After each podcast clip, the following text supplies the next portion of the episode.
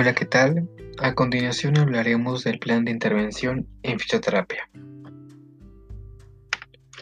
El plan de intervención es la interacción del fisioterapeuta con el paciente con el fin de reducir o eliminar los problemas detectados de una forma organizada, individualizada y orientada a objetivos. En esta etapa se fijan prioridades, se establecen los objetivos y se determinan las acciones que tendrán un efecto en el paciente.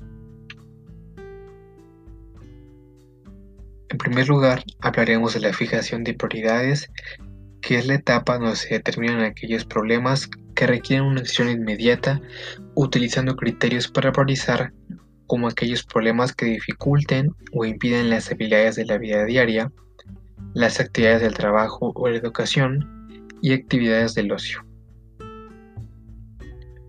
Por ejemplo, en una persona con una tendinopatía del manguito rotador, un problema a priorizar sería la eliminación completa o parcial del dolor, ya que al paciente se le impiden todas esas actividades ya mencionadas.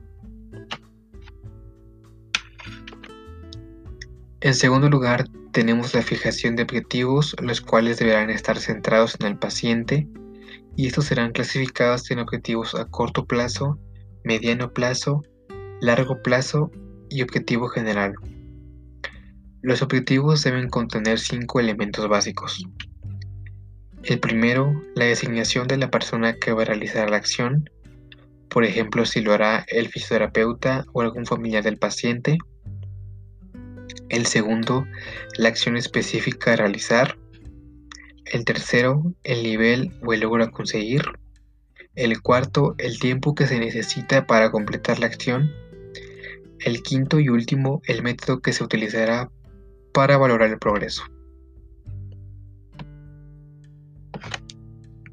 Regresando al ejemplo anterior, un objetivo a corto plazo sería nuevamente la eliminación completa del dolor seguido de la recuperación del rango de movimiento como objetivo mediano plazo, la recuperación de la fuerza muscular como objetivo a largo plazo y el objetivo general sería que el paciente logre realizar cada una de sus actividades de la vida diaria sin problema alguno y que pueda regresar a esa calidad de vida que tenía antes de presentar esa patología.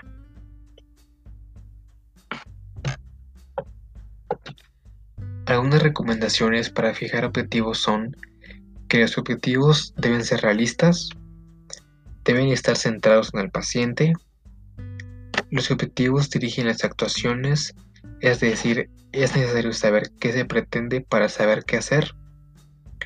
Los objetivos deben ser enunciados con precisión, la acción concreta que hay que realizar debe ser precisa, se debe incluir el tiempo estimado que se considera razonable para poder alcanzarlo. Se debe marcar un objetivo por cada problema identificado. Y último y muy importante, los objetivos deben ser factores de motivación, ya que esto permitirá al paciente y el fisioterapeuta realizar mejor su labor para lograr los objetivos planteados.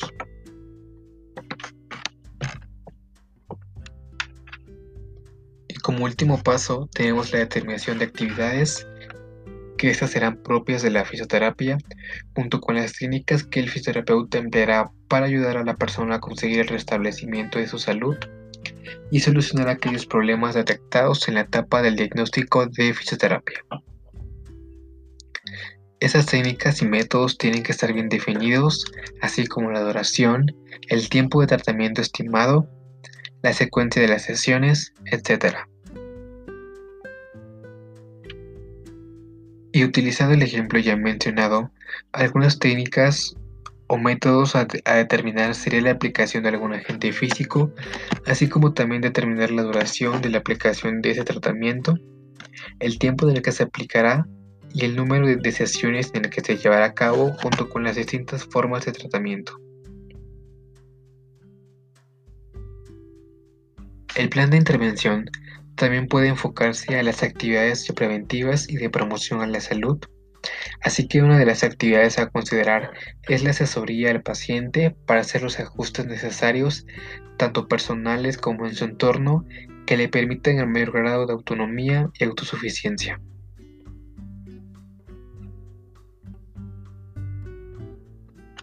Asimismo, cabe recalcar que dentro del plan de intervención es importante tener un pronóstico certero y funcional para que en el momento de fijar nuestros objetivos, estos sean aún más eficaces.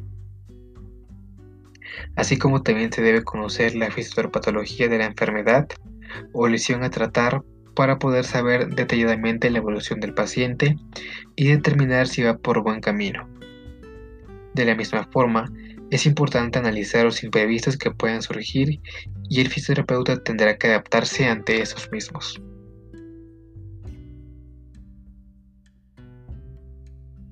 La ventaja del plan de intervención es que le permite al paciente marcarse expectativas razonables y sobre todo colaborar mejor con el fisioterapeuta.